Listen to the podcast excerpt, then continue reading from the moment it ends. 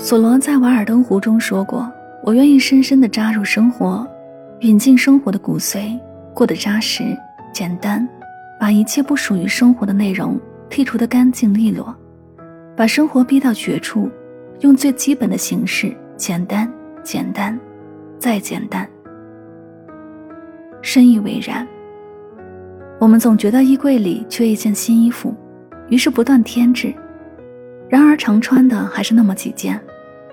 总觉得世上的美味佳肴很多，然而能吃下的也不过只有一日三餐。小时候我们想要这，想要那，恨不得将世界都收入囊中。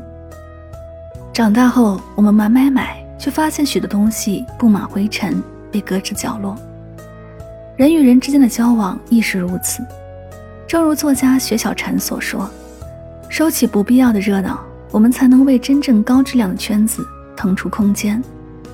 你会发现，并不是加了微信、吃过饭就是朋友，并不是所有的好友都会在你需要时拉你一把。与其浪费时间精力为了合群而进行低质量的社交，倒不如学会与自己高质量的独处。独处不是孤独，而是在清醒中专注自我成长的能力。